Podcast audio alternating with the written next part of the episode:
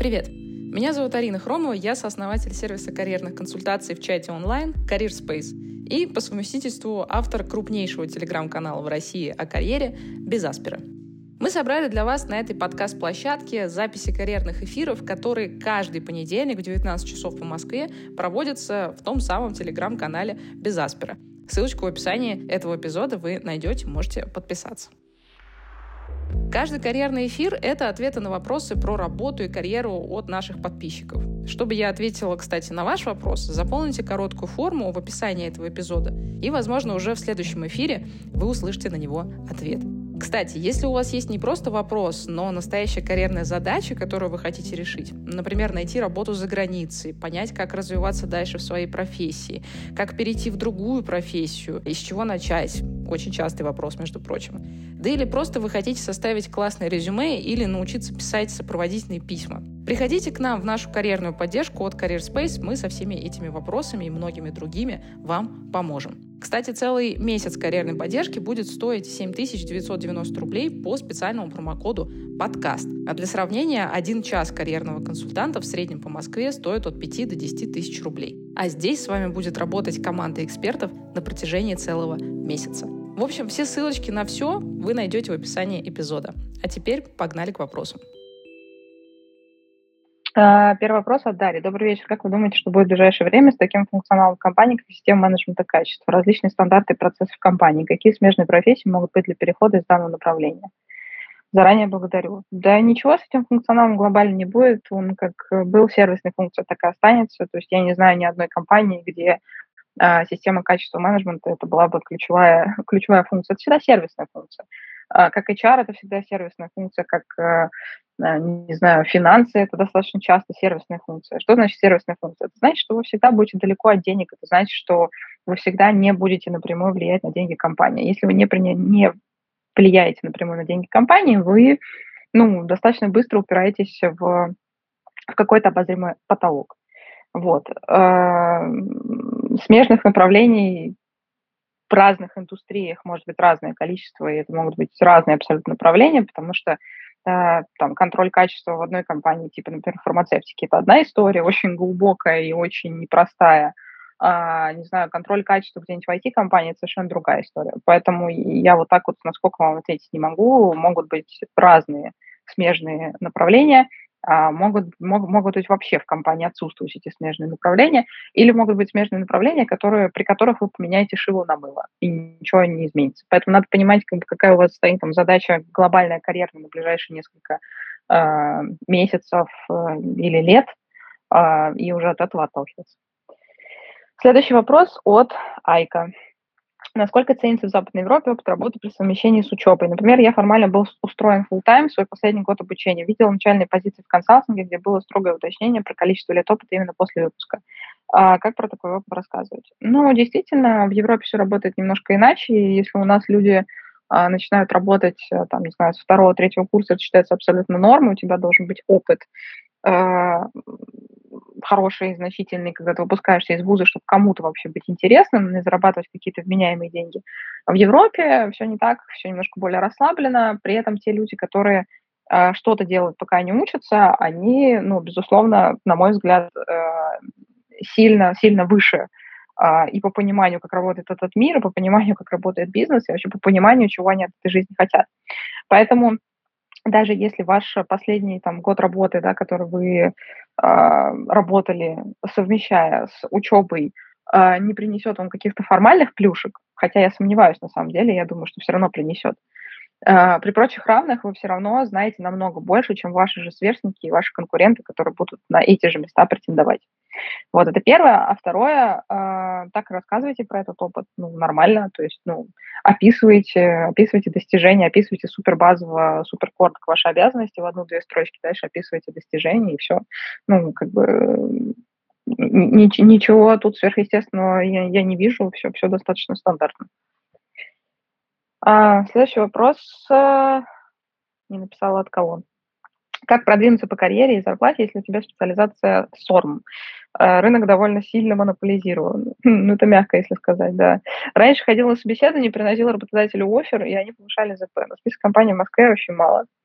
Э, давайте начнем с того, что такое SORM. SORM, это, насколько я понимаю, какие-то системы по, которые помогают совершать оперативно-розыскные мероприятия, вот, что, что уже нам немножко намекает на то, что это немножечко не, не рыночное направление, да, а немножечко государственное. И я очень не люблю говорить про государство, потому что я не считаю государство рынком, я считаю, что это отдельная какая-то вселенная, где не работают никакие законы.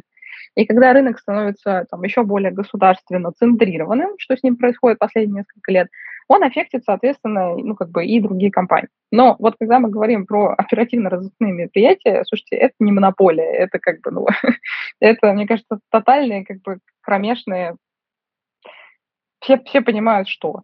Вот, поэтому очевидно, что у вас тут не так много вариантов для того, чтобы каким-то образом куда-то переходить. Ну, у вас такое направление, вам нужно подумать, что вы с этим направлением собираетесь сделать. Если вам окей с ним, то окей. Если вам не окей с ним, вообще как с направлением, а, то может стоит задуматься там о смене профессии, вот, чтобы не быть э, привязанным к, к тому, к чему вы привязаны сейчас. А касательно зарплаты, вот для всех сейчас скажу, никогда так не делайте.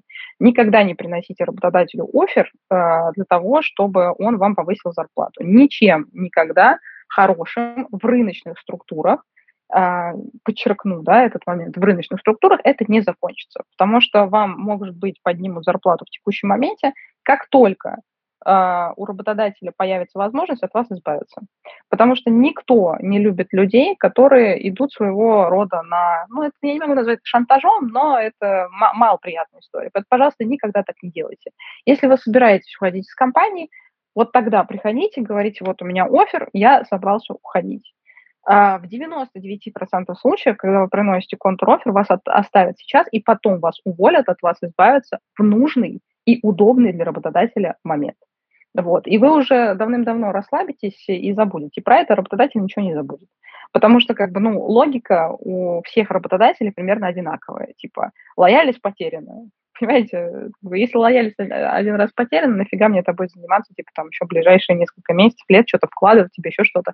Я лучше найму другого человека, как бы, ну и вообще уволю тебя тогда, когда мне будет это удобно.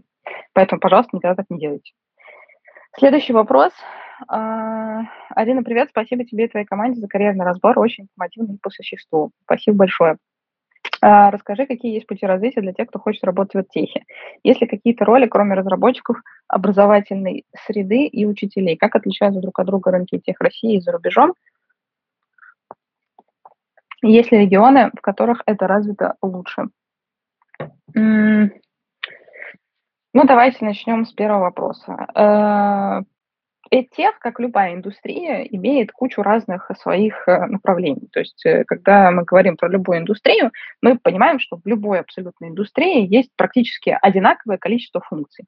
Вот вы придете в ритейл, в ритейле есть маркетинг, есть финансы, есть аккаунт-менеджмент, то бишь продажи, да, а, есть, э, не знаю, там, логистика, есть закупки и так далее. И вот примерно одни и те же функции есть во всех индустриях. Вопрос, который вам всегда надо себе задавать, типа, является ли моя функция, в которой я работаю, первоочередной для индустрии, в которой я нахожусь. Я много раз приводила кучу разных примеров, приведу их еще раз. Условно, если вы работаете в какой-нибудь, э, ну, раз уж мы с ритейла начали, вот ритейлом продолжим, работаете в какой-нибудь ритейле, вот у ритейла, если мы возьмем финансовую функцию, самая большая проблема – это как свести дебет с кредитом в тот момент, когда у вас идет отсрочка по прибытию товара на 90 дней. То есть, условно, уже заплатили за этот товар, и он к вам идет на полке. Продолжаться типа 90 дней. И вот ваша основная задача, э, как финансиста, да, это свести деньги таким образом, чтобы ну, компания не оказалась в долговой яме. Соответственно, направление бюджетирования и планирования в ритейле одно из самых э, э, злачных и важных э, внутри компании. Соответственно, 90% финансовых директоров в ритейле вырастут а, из бюджетирования и планирования. Абсолютно другая ситуация в тех же финансах, где-нибудь в промышленных, а, в промышленных компаниях. Условно, в любой промышленной компании самая главная финансовая функция – это корпоративные финансы. Корпоративные финансы – это фактически взаимодействие с э, кредитованными деньгами. Любая промышленность, абсолютно любая, взаимодействует с оборотными кредитными средствами. Она не может существовать на свои деньги. Так работает мир. Соответственно, самая сильная финансовая функция внутри промышленности будут корпоративные финансы. Соответственно, большинство CFO будут вырастать из корпоративных финансов. Теперь возвращаемся к нашему теху. Вот э, вам для начала надо понять, что является ключевой вообще функцией в EdTech. Э, на самом деле это, ну вот, э, так или иначе, создание какого-то контента, это продюсирование. А, это маркетинг, потому что нужно правильным образом продавать в техе, типа там маркетинг может быть достаточно сильным. Вот. А, вы понимаете, что вот есть несколько ключевых направлений в моей индустрии, да, которые ближе всего находятся там, к деньгам или к продукту. Вот как бы и вытачиваете себе таким образом направления, в которых вы можете развиваться. Все. Отвечая на следующий вопрос, какие, есть ли какие-то роли, кроме разработчиков, образовательной среды и учителей? Ну вот все то же самое, о чем я говорила. Ровно так же, как и в любых индустриях, есть куча функций. Просто надо понимать, является ли эта функция ключевой для теха в вашем случае или не является. Все. Как отличаются друг от друга рынки теха и России за рубежом? Отличаются качеством, отличаются обязательствами. А, в России вы еще можете играть в такую игру, как не буду возвращать э, уплаченные деньги а, своему клиенту, пока тот не предъявит какую-нибудь досудебную а, бумажку, а ну, как бы в Штатах, например, вы так делать не можете. Вот. Э, вы можете очень сильно поплатиться за это и юридическими рисками в том числе. Все в этом отношении там возвращаются, например, пользователю деньги намного, намного проще конкуренция, очевидно, выше. А, качество продукта должно быть выше для того, чтобы а, между, ну, на, конкурентном развитом рынке а, друг с другом конкурировать. У нас вон есть четыре компании на рынке, да, которые его монополизировали. И вот извините меня за мой французский, что одно говно, что другое. Вот. И, и, и, и покупают. То есть покупают просто тиражами огромными. Люди идут в Skillbox и покупают эти курсы за 200, там, не знаю, 300 тысяч рублей, которые никогда их ничему не научат, вот, и люди бы могли потратить эти деньги, но на что-то более весомое. Есть, ну, как бы, например, на самостоятельное обучение, да, э, можно вообще будет не потратить ни, копейки все сделать самому. Э, есть несколько нормальных, там, например, онлайн-школ, которые там специализируются на некоторых направлениях, и там, окей, уйти там можно. Но вот то, что я назвала, да, ну, ё-моё, ну, это, ну, ну, ну, надо же понимать, что это уже не просто не знак качества, это скорее для работодателя знак некачества. И об этом все открыто говорят. Но люди все равно упрямо идут, берут кредиты и э, покупают курсы в кредит на, на долгие годы за большие деньги. Я никогда этого не пойму. Вот. А, соответственно, ну, там, качество образования в России, я считаю, ну, в ТЕХе очень так себе, очень так себе. Вот. Наверное, в том числе, потому что не работают какие-то юридические моменты. У нас очень сложно подписать ИСа. То есть ИСа – это такой документ, который, по которому там, человек, например, может не платить а сейчас, но должен будет заплатить энное количество процентов а, от своего там будущего дохода. Вот в России из-за юридических сложностей это сделать намного сложнее, нежели, например, в тех же Штатах. Вот. Если бы IT-компании работали по такой схеме, может быть, они намного больше заботились бы о своем качестве образования. Следующий вопрос от э, Софии. Как перейти из рекрутера в HRBP? Какие обучающие курсы можешь рекомендовать? Стоит ли проходить обучение в ВШ, например, или лучше посмотреть что-то из европейского образования? А, я не раз говорила, говорила, повторю еще раз. Ни одни курсы за вас работу не найдут. Они могут дать вам какую-то базу, базу понимания. Да? Вот я, например, считаю, что, в принципе, курс там у Эдусона, который у меня uh, на канале иногда бывает там про, про HRBP, он неплохой, он может дать вам базовое понимание, кто такой HRBP и что надо с этим делать. Но как бы абсолютно наивно полагать, да, что пройдя этот курс, вы станете HRBP. Конечно же, вы не станете. Это первое. Второе, все переходы в HRBP я бы поделила, наверное, на два основных направления. Первое – это когда вы из направления compensation benefits или training and development переходите в какой-то момент в направление HR-бизнес-партнера, потому что из TNT и из CNB наиболее частые переходы. Из рекрутмента в HRBP я видела переходы, э, не могу сказать, что это сильный HRBP. Чаще всего это слабый HRBP, потому что не хватает понимания ключевых функций для HR. А я считаю, что ключевая функция для HR и сложная функция для HR это, например, CNB и TND. Собственно, очень логично, что из этих функций и вырастают люди в HR-бизнес-партнерах. И это первый вариант, да, то есть когда вы делаете ротацию. Второй вариант, когда вы, например, приходите на какую-нибудь очень высококонкурентную лидерскую программу э, в крупную FMCG-компанию, которые славятся вообще воспитанием нормальных HRBP.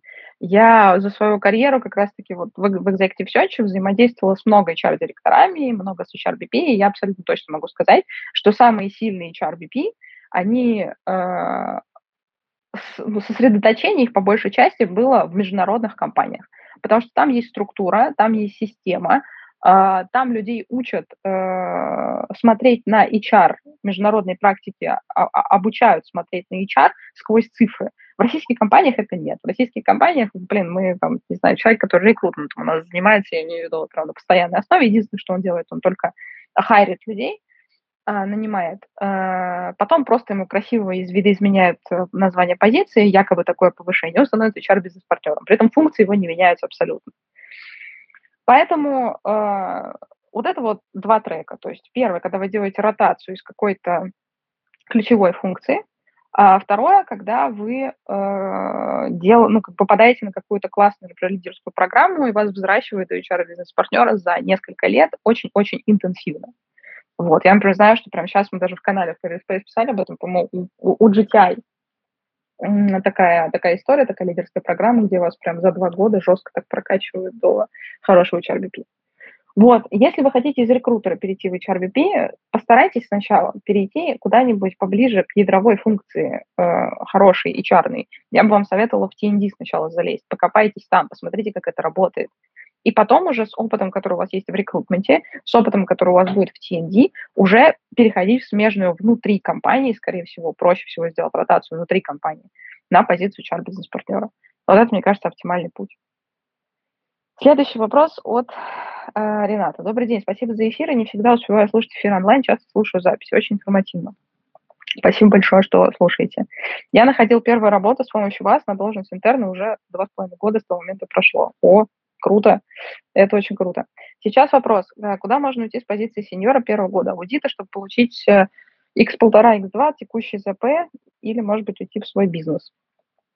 Ну, надо понимать, конечно, где вы сейчас находитесь. А, наверное, вы в большой четверке, если это синер первого года. Ну да, наверное, это большая четверка. А, из большой четверки, в принципе, сейчас будет грустная шутка, да, но из большой четверки вы и так, скорее всего, куда бы вы ни ушли, э, на какую сторону какого клиента внутренний аудит, у вас в любом случае повышение будет. Потому что ну, большая четверка, все знают, что там платят э, немного. Вот. Это мой первый тезис. Второй тезис. Э, в целом надо понимать, что у аудита, конечно, в России есть достаточно понятные ограничения по росту в ЗП, в частности, и они довольно ощутимы и довольно быстро досягаемы. Если вы хотите реально зарабатывать много денег в финансах, я бы посоветовала бы вам подумать, а куда вы можете перейти из аудита в другое смежное направление, потому что не будете вы на, на горизонте, там, не знаю, 5-10 лет даже близко зарабатывать, к сожалению, сколько могли бы там на роли какого-нибудь финансового бизнес-партнера и в дальнейшем там роста до CFO. А из аудита а, CFO практически не вырастает. Ну вот напрямую точно не вырастает. Вам все равно нужно пройти какой-то буфер для, для того, чтобы выровнять, э, там, не знаю, куда-то в карпы уйти, да, там, финансовую аналитику классическую, там, какой-нибудь базовый финансовый менеджмент. То есть уйти из вот этой узкой направленности а, аудита. Вот, что, что касается своего бизнеса, ничего не могу вам здесь сказать, не знаю, что за бизнес, не знаю, что вы хотите делать, не знаю, какие у вас э, планы на жизнь вообще и насколько вы там э, рискофил. Вот. Потому что ну, бизнес это, это звучит красиво. Я как человек, который вот три года им занимается прям очень усердно так, могу сказать, что вот мои знакомые, работающие в стабильных компаниях, они, может быть, и зарабатывают поменьше, чем я, но они точно чувствуют себя намного спокойнее по жизни. Это вот сто процентов.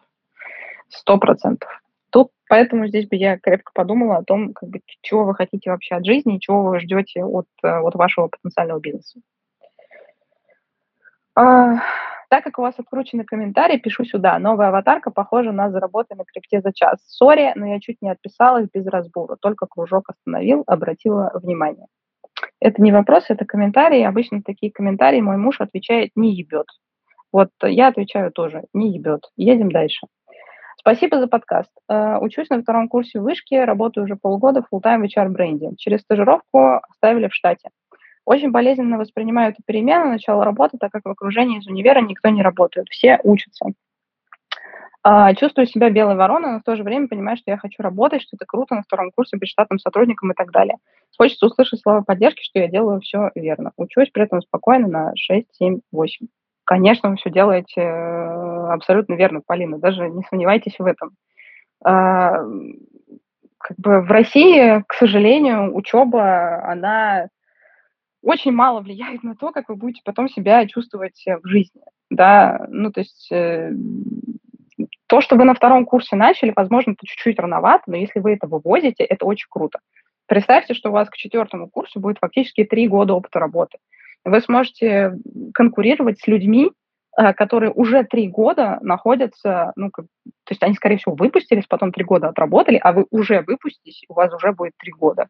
Конечно, вы все делаете правильно. Если вас это успокоит, я тоже работаю со второго курса, и, и тоже там третий, четвертый курс я работала полностью full time, и меня там на учебе в той же вышке я появлялась э, ну, постольку поскольку, вот, я, я каким-то образом все равно смогла закончить нормально, даже с красным дипломом, но фактически, как бы, да, я э, очень много подзабивала на учебу, и я абсолютно об этом не жалею, потому что на четвертом курсе я сдавала некоторые предметы, типа там экономики фирмы, там, или институциональной экономики, или еще что-то в этом роде, просто потому что я это все знала из своей экспертизы, из своих знаний э, с работы, из бизнеса, из реального, а не то, что мне преподаватели пытались э, преподнести как, э, как истинно теоретическое. Ну, ну, это смешно.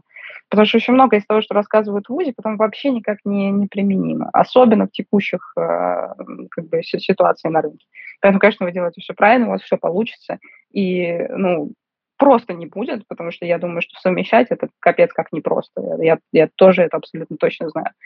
Но вы абсолютно точно крутая, и все, кто вас считает сейчас белой вороной, они будут э, повторять, пытаться то, что делаете вы, возможно, даже проситься к вам же устроить каким-то образом их вашу же компанию. Вот пройдет еще чуть-чуть времени, и вот я вам точно говорю, что это вот пойдет. Потому что мы с э, подругой устроились как раз в Executive Search вот э, в то, в то время, мы сначала устроились в Executive Search в одну компанию, потом стали подругами. Но вы не представляете, какое количество людей потом пыталась и в эту же компанию, и просто в Executive Search нашего, с нашего потока попасть. Это просто, ну, это было до смешного, это типа десятки людей. Поэтому вы крутая, все у вас будет хорошо. Даже не парьтесь. Следующий вопрос от Юлии. Э, спасибо за ваши карьерные эфиры. У меня такой вопрос. Сейчас я заканчиваю эконом вышки и прохожу стажировку в HR, подбор персонала в крупном банке. Но понимаю, что не хочу здесь оставаться по окончании стажировки, так как не нравится функционал, выполняя больше сервисные функции. Хочу делать более глобальные штуки, помогать бизнесу развиваться с помощью HR. В перспективе хочу быть HRBP или HRD. В этом направлении HR я могу перейти, в какое направление HR я могу перейти, чтобы реализовать свои планы. А, ну вот как раз вот то, о чем я сегодня уже рассказывала, да. А, хорошо бы, чтобы у вас была какая-то, ну, твердая, твердая основа для HRBP, а большинство людей переходят в HRBB либо с TND, либо из CNB. CNB – это такая очень, э, ну, самое математическое, наверное, да, направление в HR, но оно очень крутое, оно при этом достаточно узкое, но оно очень прикладное, и это классно. И это там в дальнейшем в HR-бизнес-партнерах ценится. TND – это более классическая функция, да, Training and Development, с которой тоже а, люди часто вырастают в HRBP. При этом вот реально, на мой взгляд, там у GTI, вот текущая их программа, где они сейчас набирают людей на прокачку чар-бизнес-партнеров там за несколько лет, а, она реально в своем роде уникальна, потому что, э, ну, вас прям натаскивают на то, чтобы сделать классный, классный HRBP. И так как я говорила, что лучшие HRBP, на мой взгляд, они как раз-таки происходят из международных компаний, и из FMCG-компаний в частности, потому что это компании, которые существуют много-много лет на рынке, у них абсолютно отточенные там, ну, варианты развития людей, их мотивации и так далее. Посмотрите либо, либо внутри у себя ротацию какую-то, либо вот, ну, попробуйте себя, свои силы на лидерской программе, почему нет, круто. И как бы не только у GTI, еще куча разных программ есть там, и у БАТа просто у них не, не чисто HR-бизнес, партнерское направление, поэтому я про них сейчас меньше говорила, а у GTI прям чисто HR-BP. Но в целом у них тоже есть классные лидерские, лидерские программы, и там есть просто внутри направление HR. И все эти лидерские программы сделаны для того, чтобы создать а, себе хороших, классных менеджеров. А HRBP – это как раз-таки одна из разновидностей ключевых менеджерских позиций в HR. Вот, вот так вот я считаю. Следующий вопрос от э, Саши. Добрый день, спасибо большое за ваши эфиры. Я в последнее время глубоко погрязла в экзистенциальных размышлениях о карьере. Мне 26 лет, очень хочу поменять профессию и уйти из юриспруденции, но не знаю, куда и даже не знаю, чего я хочу в плане карьеры. Не знаете ли вы каких-нибудь сервисов по профориентации? Или с чего вообще нужно начинать поиск своей новой карьеры, если ничего вообще не понимаешь про себя? Заранее большое спасибо за ответ. Я считаю, что все сервисы, которые есть сейчас, по крайней мере, российские сервисы, а мы ориентируемся все-таки, да, будучи на российском рынке и ища сейчас здесь работу, все сервисы профориентации – это полнейшая профанация. Ну, то есть они э, не скажут вам ничего прикладного, к сожалению. Они не сопоставят э, ваши, ваши навыки с какими-то реальными профессиями. Э, очень много профориентационных тестов не менялось со времени Советского Союза, и там есть как бы такие профессии, как, типа, я не знаю, там, повар и столяр, понимаете? Ну, это отвратительно абсолютно. Есть там некоторые компании, которые больше занимаются профориентацией для детей, и у них там есть какие-то подвижки, и мне это даже нравится. Но для взрослых я не видела вообще ничего подобного и чтобы, что, что, чтобы оно работало. Вот. А, я вам предлагаю сделать следующее. Я бы предложила вам сделать, там, провести там упражнение над собой, самое простое, вот начните с него. А, возьмите там себе, не знаю, 10-15 человек, с которыми вы близко общаетесь, попросите их описать там а, три лучшие вещи, что вы умеете делать. Вот вы получите как минимум 45 компетенций, э, из которых там, ну, часть абсолютно точно будет пересекаться. Э, пересеченные множество выделите в отдельный столбик и подумайте, насколько это действительно про вас. Это первое. Второе, тоже как бы очень простое упражнение, но редко кто им пользуется. Вспомните, что вам было по кайфу, когда вы были ребенком. Потому что когда вы были ребенком, когда вы были подростком, вы ничего не делали за деньги. Вы делали все просто так, потому что вам было в кайф. А, и это ключевая вещь. То есть э, вспомнить то, что ты мог делать бесплатно часами, а, очень хорошо потом перекладывается на вторую, на третью карьеру у людей, с которыми мы в карьерной поддержке, например, работаем, а, которые там тоже, тоже, пере, тоже пришли к нам с вопросом, типа, что мне делать дальше. Вот. А, вспомните, пособирайте это у себя в голове. Может быть, вы что-то вспомните. Я, например, отчетливо помню, что я очень любила писать. Я, я очень любила писать. А, и, ну, как бы, э, мои родители, скажем так, никогда не были в восторге и никогда никаких слов поддержки в пользу моих, моих писательских талантов, назовем так, не высказывали, мягко говоря. А, при этом, как бы спустя, сколько там, получается, не знаю, лет 10 не было, в 20 чем-то у меня появился канал. С 12, спустя 12 лет у меня появляется текущий канал, которым я вот занимаюсь уже 5 лет, который мне безумно нравится, который является отчасти ну, как бы системообразующей вещью там в моем бизнесе. И такая, ну, как бы у меня было это по кайфу, я продолжила это делать э, в удовольствие, мне приносит это деньги, мне приносит это удовольствие, это круто, это классно. Вот попробуйте, попробуйте что-нибудь такое с собой продумать э, и вспомнить то, что вам нравилось в детстве, в юности. Вот, и третий шаг, ну вот я рассказала уже, да, что многие просто приходят к нам в карьерную поддержку из того, что мы обсуждаем уже из их опыта, из того, что им хочется, не хочется, мы помогаем э, ну, как бы выбрать одно из нескольких направлений, которые мы обсуждаем. Мы не можем за человека принять решение, мы можем накидать варианты, которые могут быть, исходя из информации, которую нам человек дал. Принимает решение он дальше сам, и дальше уже по этому направлению мы с ним вместе и ищем его э, работу мечты. Вот. Следующий вопрос от, э, от Егора.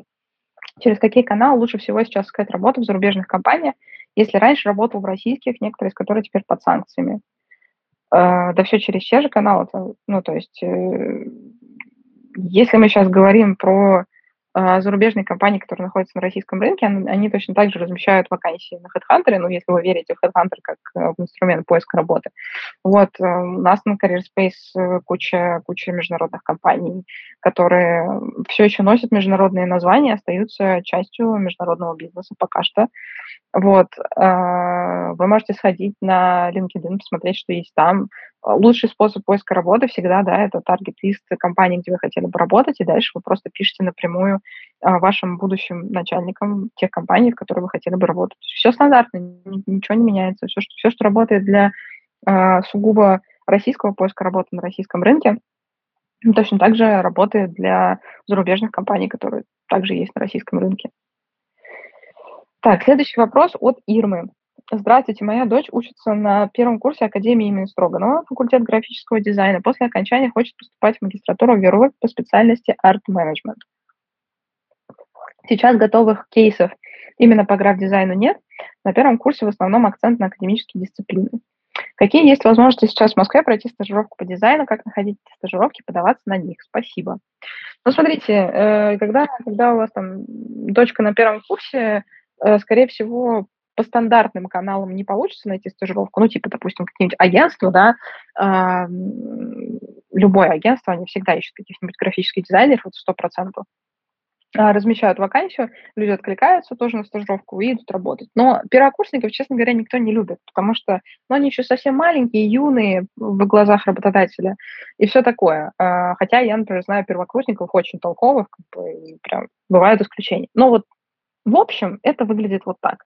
Поэтому, на мой взгляд, рабочий вариант был бы следующий. Берете список агентств московских, э, самых там, не знаю, классных, крутых, там, штук 50, 70, 100. Чем больше, тем лучше.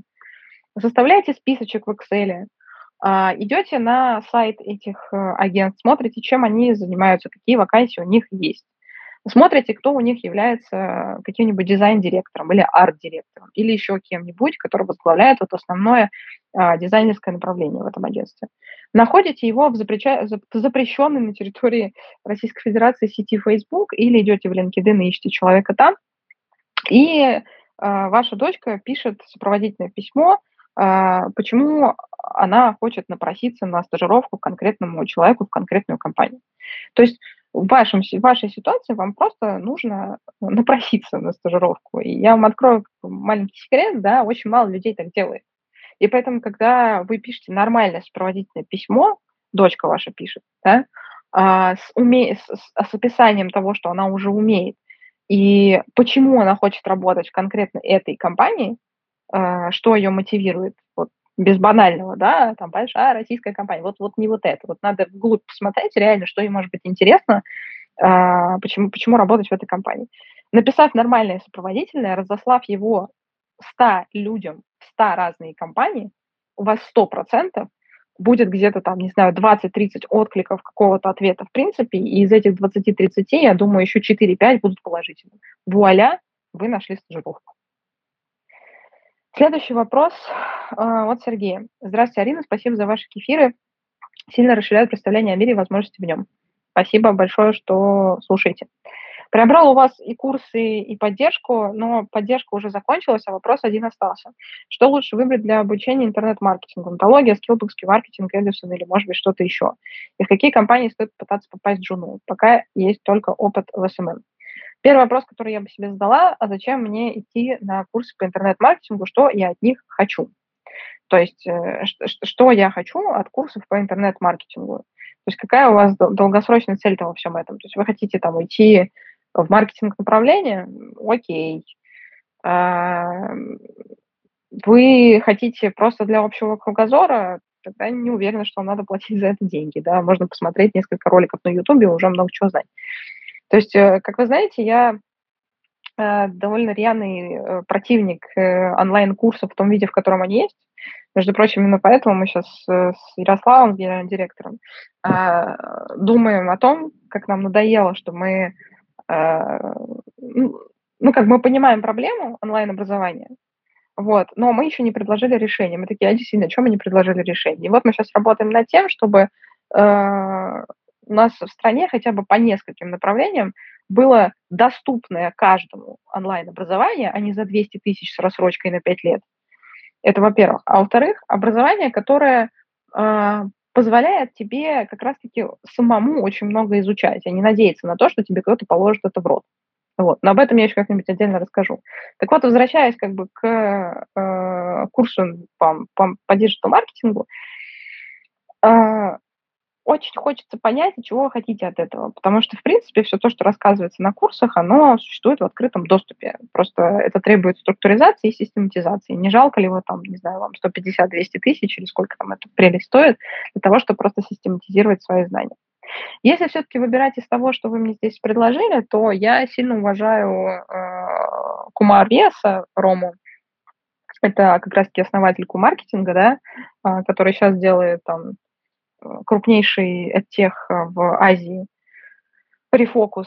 И Q-маркетинг э, купил Skyeng, а, поэтому я думаю, что все-таки, если бы я шла на курсы, то я бы шла к тем, кто на этом специализируется. А Q-маркетинг специализируется на курсах по маркетингу. Поэтому, если выбирать из чего-то платного, то я бы пошла туда.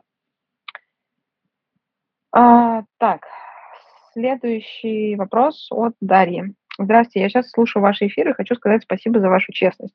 Иногда вы отвечаете жестко, но это лучше, чем давать напрасную надежду. Спасибо большое. Мне это как прям бальзам на душу, потому что я очень не люблю ходить вокруг да около. Я вообще пошла в предпринимательство для того, чтобы иметь возможность э, высказывать то, что я хочу, кому хочу, тогда хочу, когда хочу. Вот. Поэтому спасибо большое. Знаю, что вы часто рекомендуете онлайн-курсы. Вот это вот вообще неправда.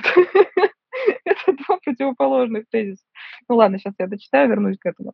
Можете порекомендовать курсы для тестировщика. Хочу попробовать войти в IT. Я юрист, сейчас работаю удаленно на РФ с Балкан, с моими скиллами не релацируется в профессии, поэтому планирую переучиваться. Так, ну, во-первых, я крайне редко рекомендую какие-либо онлайн-курсы, и крайне осторожно к ним подхожу всегда, потому что в большей части я, наоборот, занимаюсь тем, что я говорю про то, как, как не надо ходить в онлайн-школы. Опять же, есть исключения, этих исключений крайне мало. А, вторая история. А, я не знаю, насколько вам горит про тестировщика, но просто это, скорее всего, будет один, одним из направлений, которые мы будем делать у себя в Career Space, и мы хотим сделать это как раз-таки так, чтобы люди перестали брать кредит на онлайн-образование и потом отдавать их пять лет, вот, а могли самостоятельно переобучиться просто на своей собственной дисциплине и системе и структуре, которую мы им дадим. Вот. А, ну, и как бы третья история, если уж вы прям хотите сейчас начинать, то я бы на вашем месте изучила бы рынок и пошла бы учиться туда, где фокусируются только на тестировании. Я уверена, что такие школы есть. А, я даже встречала такие, но я не помню, как они называются. А, честно, не помню. Погуглите, посмотрите, но я очень советую вам ходить в те школы, которые специализируются только вот, ну, как бы на чем-то очень конкретном. И где, например, там э, поток может быть не очень большим, там, довольно маленьким, потому что тогда он будет уделяться нормальное количество времени, тогда у вас, э, ну, вас будут вкладывать экспертизу, и вообще как бы вы будете гораздо более глубокими знаниями обладать, чем большинство. Пожалуйста, не ходите э, в онлайн-школы, которые рассказывают обо всем, от того, как стать тестировщиком, до того, как стать маляром. Вот. Следующий вопрос довольно длинный от Антона. Добрый день, кратко опишу свою ситуацию. Бакалавр международных отношений. После МГИМО работал несколько лет в посольстве РФ. В 2022 году ушел из МИД Сейчас учусь в экономической магистратуре в ИШЕ, уже второй курс так вышло. Параллельно еще работаю, пытаюсь найти работу в компаниях. В идеале не государственных, но предлагают лишь начальные позиции из-за нерелевантного опыта незавершенной магистратуры. Трам-парам-пам-пам. Позиции GR-отдела, стратегический консалтинг и так далее. Позиции с пристойной ЗП предлагают в различных АНО или околобюджетных мутных компаниях. Но туда не хочется идти, чтобы не загонять себя дальше в ловушку нерелевантного опыта. Вопрос. Какую из ниже перечисленных опций лучше выбрать? Первое. Идти на начальной позиции в хорошей компании и наравне с ребятами 4-6 лет младше строить карьеру с начальных позиций. Вариант 2. Продолжить ждать более привлекательного предложения из компании, надеясь, что, может быть, с получением диплома резюме станет привлекательнее. Вариант 3. Идти в АНО, рога и копыта, надеясь, что потом этот опыт уже будет привлекательным в корпоративном секторе. Прошу прощения, если вопрос слишком длинный. Тра-та-та. Буду рад получить совет. Так, ну давайте по порядку. А,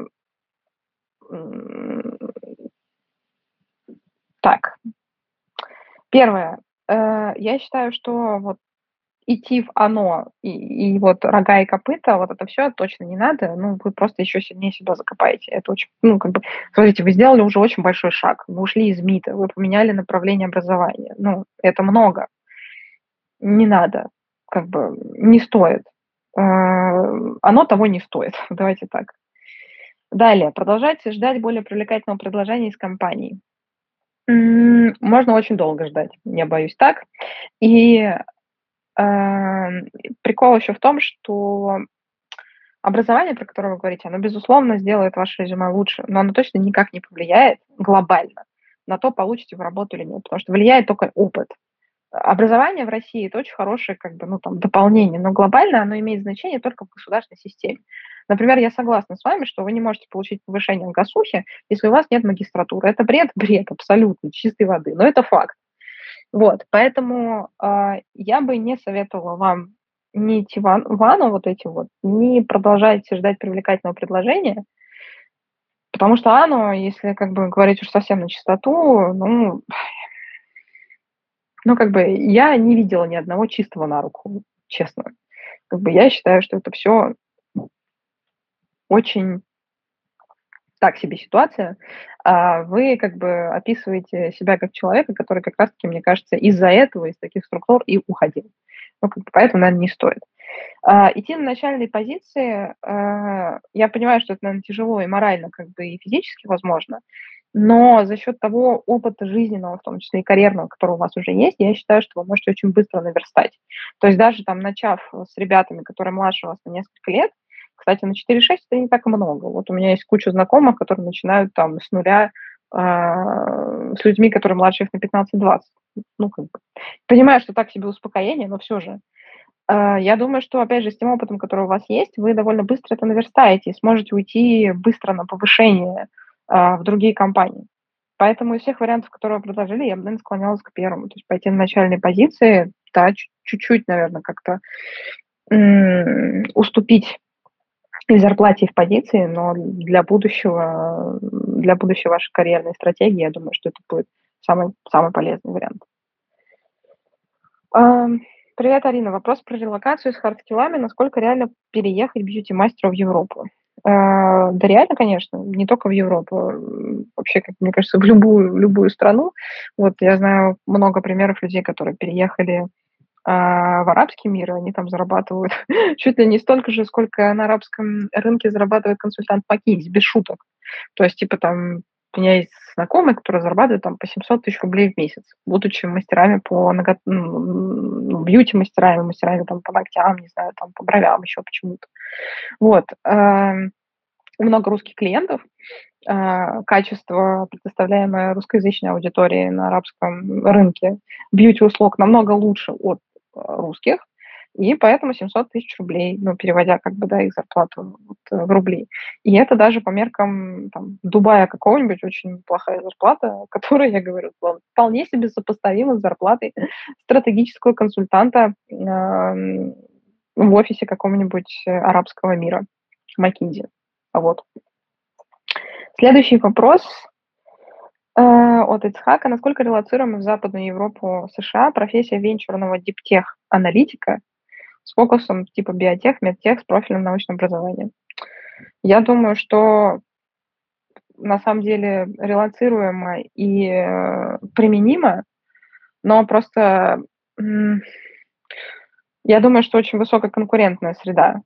То есть э, релацируемо э, можно пробовать, но очень высококонкурентная среда, потому что рынок там США и венчур – это практически синонимы.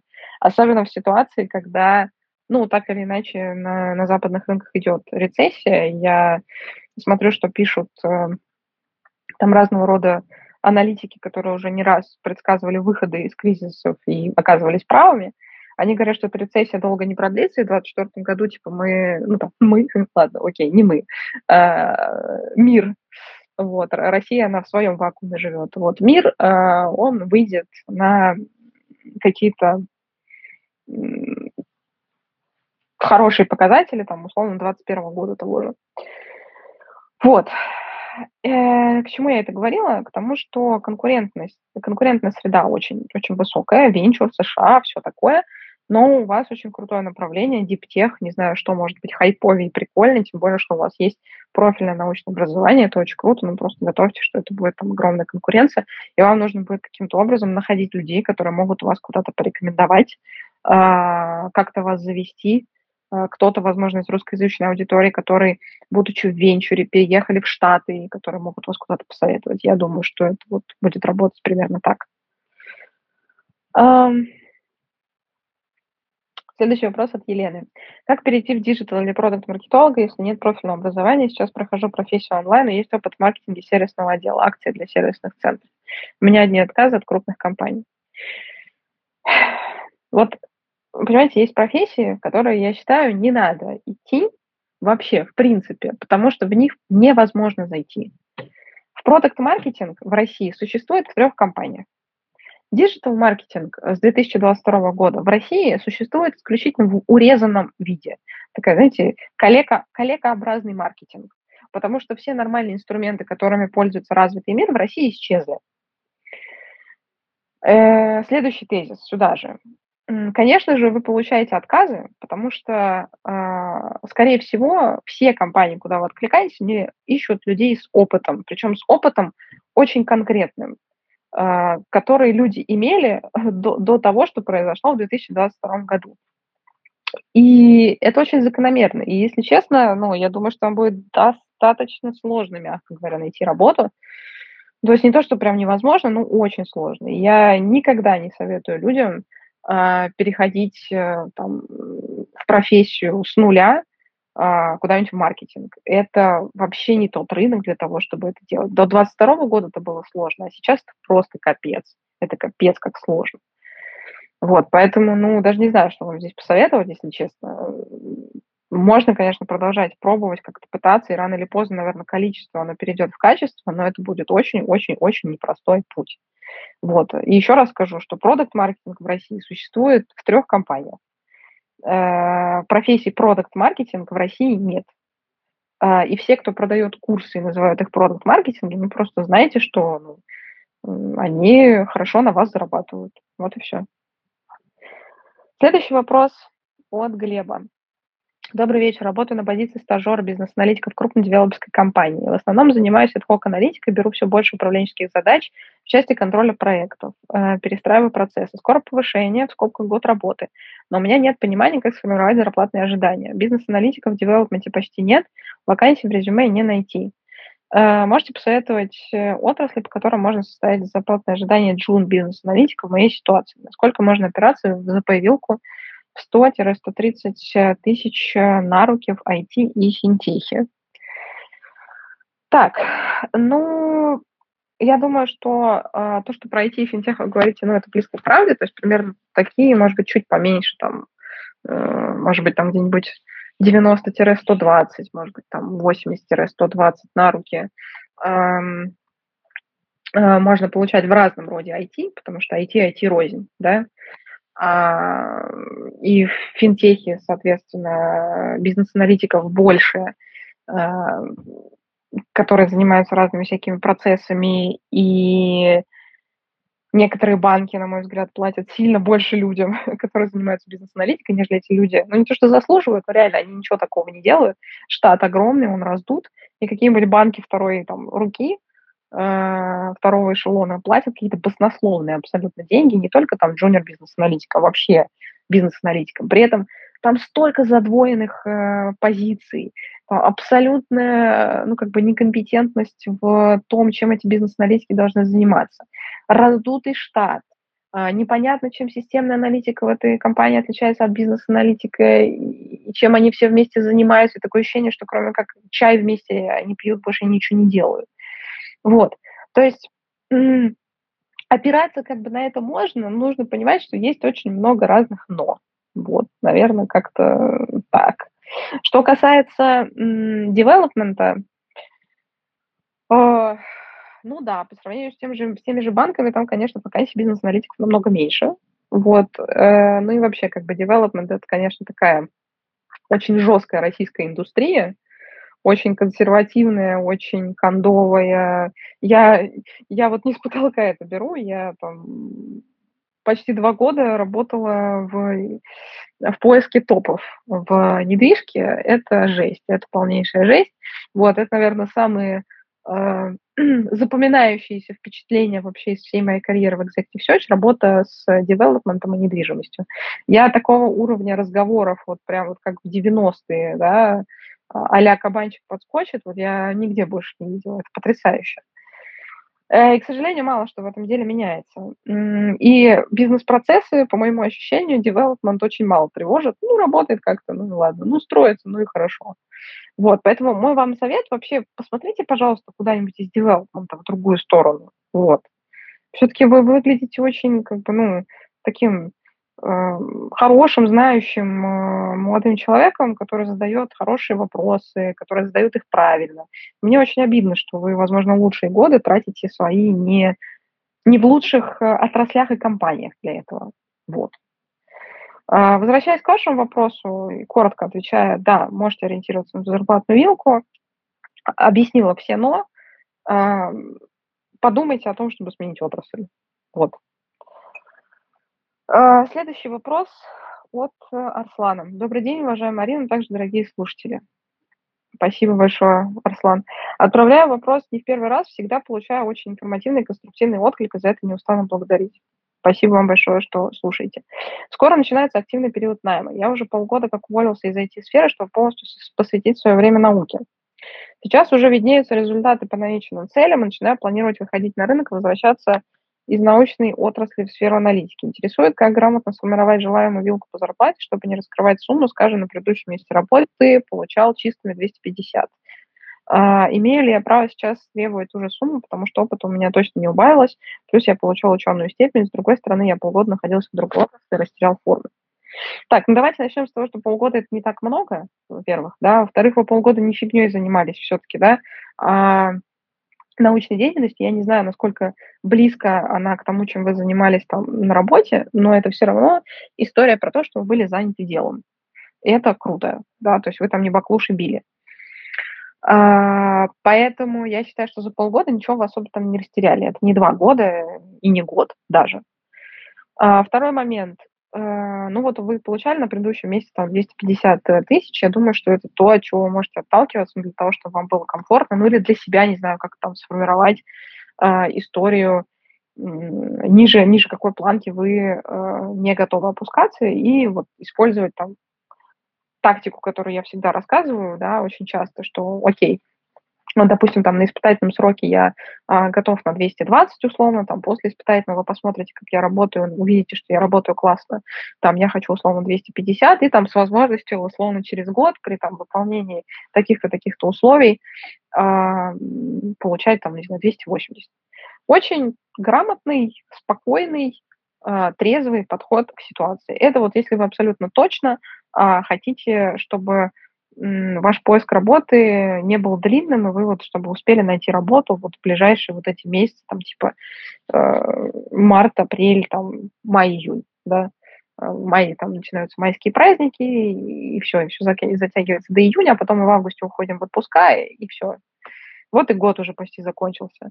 Поэтому, если у вас есть задача достаточно быстро это сделать, вы можете использовать вот такую связку. Если у вас есть возможность там побольше ну, как бы поискать работу, и вам вот вообще ну, вам критично, чтобы меньше 250 вообще ни при каком раскладе не было, ну, тогда можно просто подольше поискать. Вот. Следующий вопрос от Андрея. На Career Space мало вакансий для сейлзов в сравнении с остальными. Подскажите, пожалуйста, где и как лучше всего искать управленческие вакансии для опытного продажника?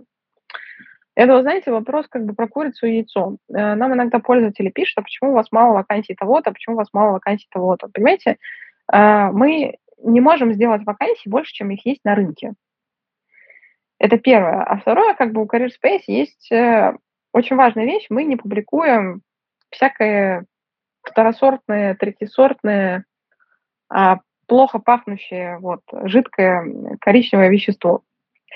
А, и это, э, ну, то есть, например, мы не размещаем у себя, блин, вакансии каких-нибудь менеджеров по продажам с зарплатной вилкой от 20 тысяч рублей до миллиона в месяц да, мы не размещаем у себя менеджеров по продажам в каких-то крайне сомнительных компаниях э, с сомнительной репутацией, э, с кучей негативных отзывов о людей, э, ну, там, от людей по совершенно разным направлениям.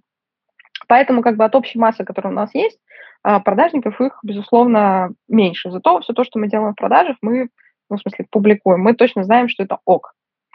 А, вы можете сходить, э, посмотреть, что есть на HeadHunter. Возможно, вы что-то есть там, что-то найдете. А, глобально, мне кажется, он большей частью агрегирует все, что связано с э, вакансиями в продаже. То есть какой-то альтернативной площадки, которая бы занималась э, постингом только продаж в России, я не знаю. Можете еще зайти в такой телеграм-канал, он называется, по-моему, Jobs for а, sales and BizDev, а, по-английски все это пишется, вот, если вы по -по поищите по Телеграму, вы его, скорее всего, найдете. Вот, там публикуются неплохие вакансии, большей частью это все, что связано с продажами в IT. Но на этом, собственно, и все. Вот. То есть иногда, когда вакансий недостаточно, это не всегда значит, что э, та или иная площадка, там, не знаю, там мы или там еще кто-то и их жмотит. Нет, иногда вакансий просто мало, а иногда вакансий э, в, в этом направлении плохих настолько много, что мы просто предпочитаем этого не делать. То есть у нас каждая вакансия проходит модерацию. Для, для нас это важно. Так, давайте еще, наверное, пару вопросов. Я успеваю, э, и будем закругляться. Э, Здравствуйте, стоит ли становиться IT-рекрутером? Опыт работы в HR нет, но смогу ли после дорогих курсов получать хорошую зарплату и работать удаленно? Или туда сложно пробиться? Знаете, сегодня что-то понедельник, прям вот, э, прям, прям так и требует от меня вот пройтись в очередной раз по онлайн-образованию, чтобы оно возненавидело меня еще сильнее, чем оно меня ненавидит сейчас.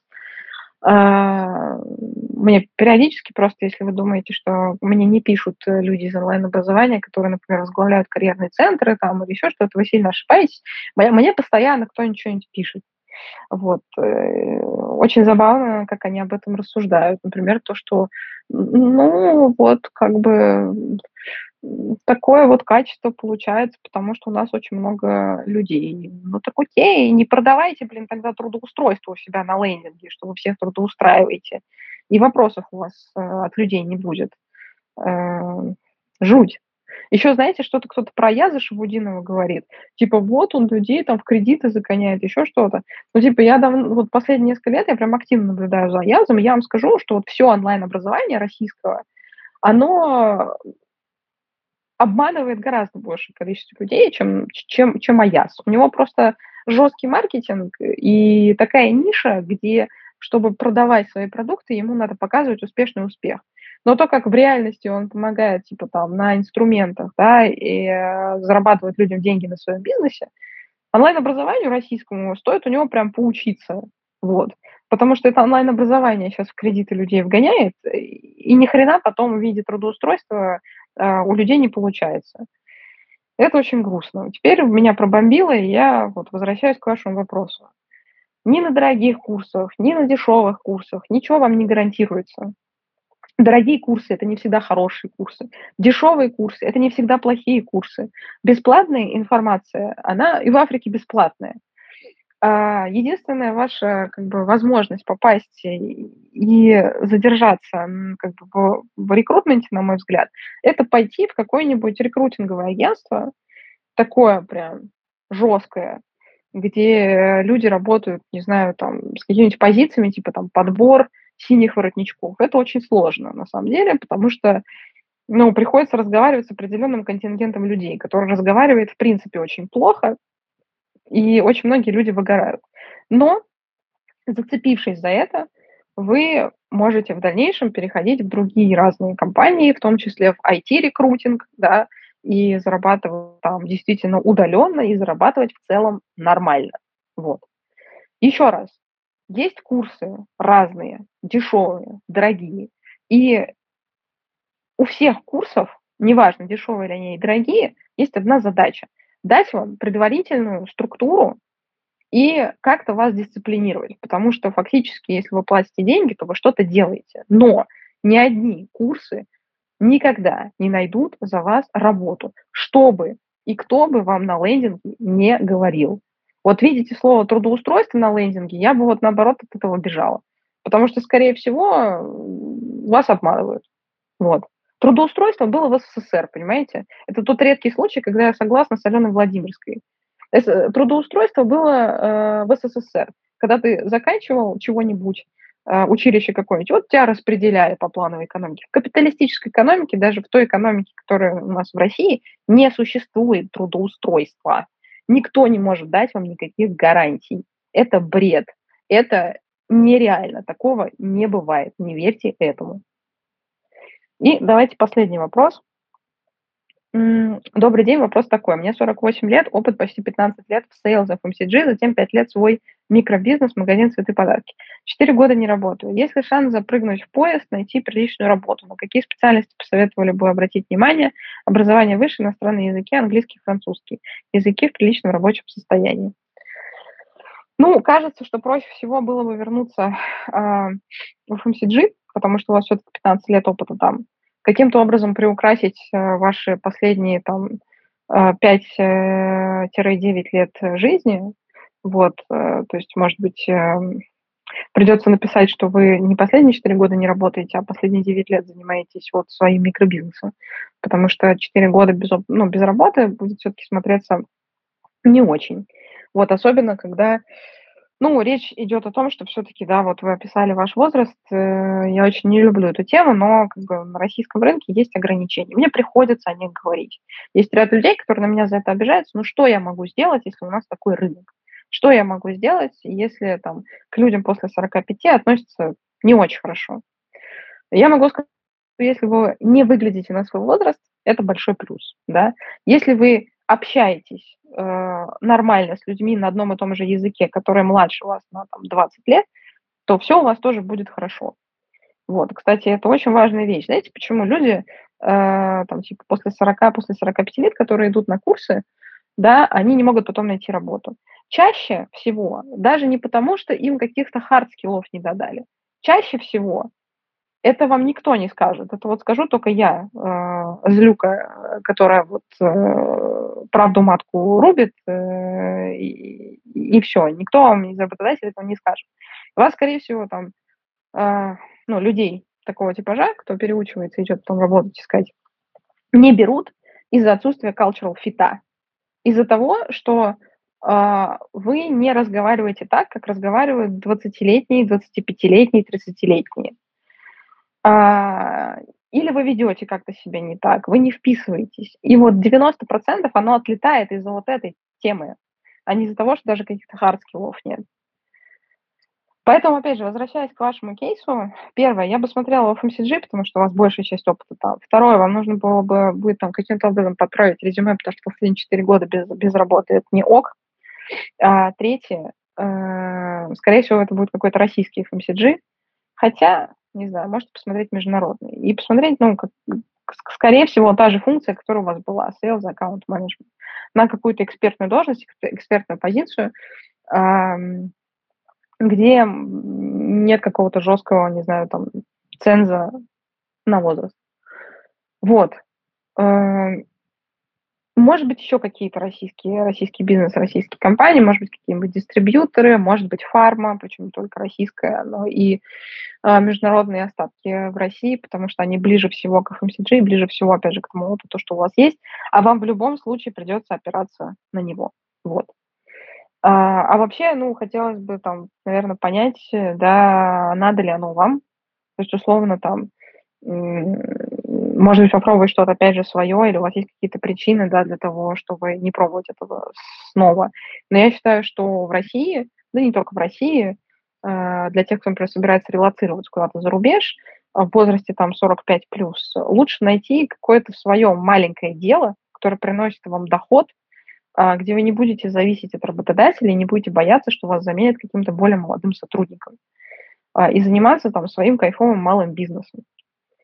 На малом бизнесе в России можно зарабатывать э, больше, чем даже в корпорации, когда вам там за 45 или 50 лет. Вот. Ну, это вот мое мнение, основанное на то, что я а, вижу а, среди кейсов. Мое мнение, в принципе, оно всегда основывается на статистике кейсов. Так, э, ну что, я думаю, мы на сегодня заканчиваем. Э, напоминаю, что если у вас есть какой-то вопрос карьерный, э, вы всегда можете прийти к нам в карьерную поддержку, и мы либо поможем вам обсудив внутри команды ваш кейс, скажем, типа, да, мы готовы с вами работать, либо скажем, что, ну, нет, мы не сможем вам помочь, потому что там, не знаю, по какой-то причине. Может быть, мы там не, не сильно экспертные в этом, да, или, может быть, например, к нам врачи иногда приходят и говорят, помогите мне с релокацией. Ну, немножко не наш кейс, да, вот, все-таки, чаще всего. А, или там приходят люди и говорят, а вы, то есть, найдете за меня работу, да, все, ничего делать не надо. Вот тут мы тоже не поможем. Поэтому, если у вас есть какие-то вопросы карьерные, приходите, задавайте, э, приходите на карьерную поддержку. Каждую неделю у нас, мне кажется, появляется уже там не десяток, а там уже на несколько десятков скоро пойдет история с офферами. А, настолько круто мы разогнались. Вот, приходите, будем вместе решать вашу а, карьерную задачу. Вот, кстати, помимо обычной карьерной поддержки, у нас еще так называемые бандлы есть. То есть это супер насыщенный курс по либо работе в России, либо по работе за рубежом, в зависимости от того, что для вас сейчас в. А, и курс – это всегда такая база, к которой вы можете вернуться, а, на которую можете опереться и вспомнить что-то очень структурно. Карьерная поддержка – это прям поддержка там, человека в моменте, ответы на ваши вопросы, там, планы и так далее. А курс, ну, это такая книга, знаете, настольная, к которой вы всегда можете вернуться, что-то отлеснуть, посмотреть, там, вспомнить и так далее. Все. Спасибо вам большое, что были э, на этом сегодняшнем понедельничном эфире. Э, классной вам продуктивной недели, как обычно, и хорошего вечера понедельника. Пока-пока.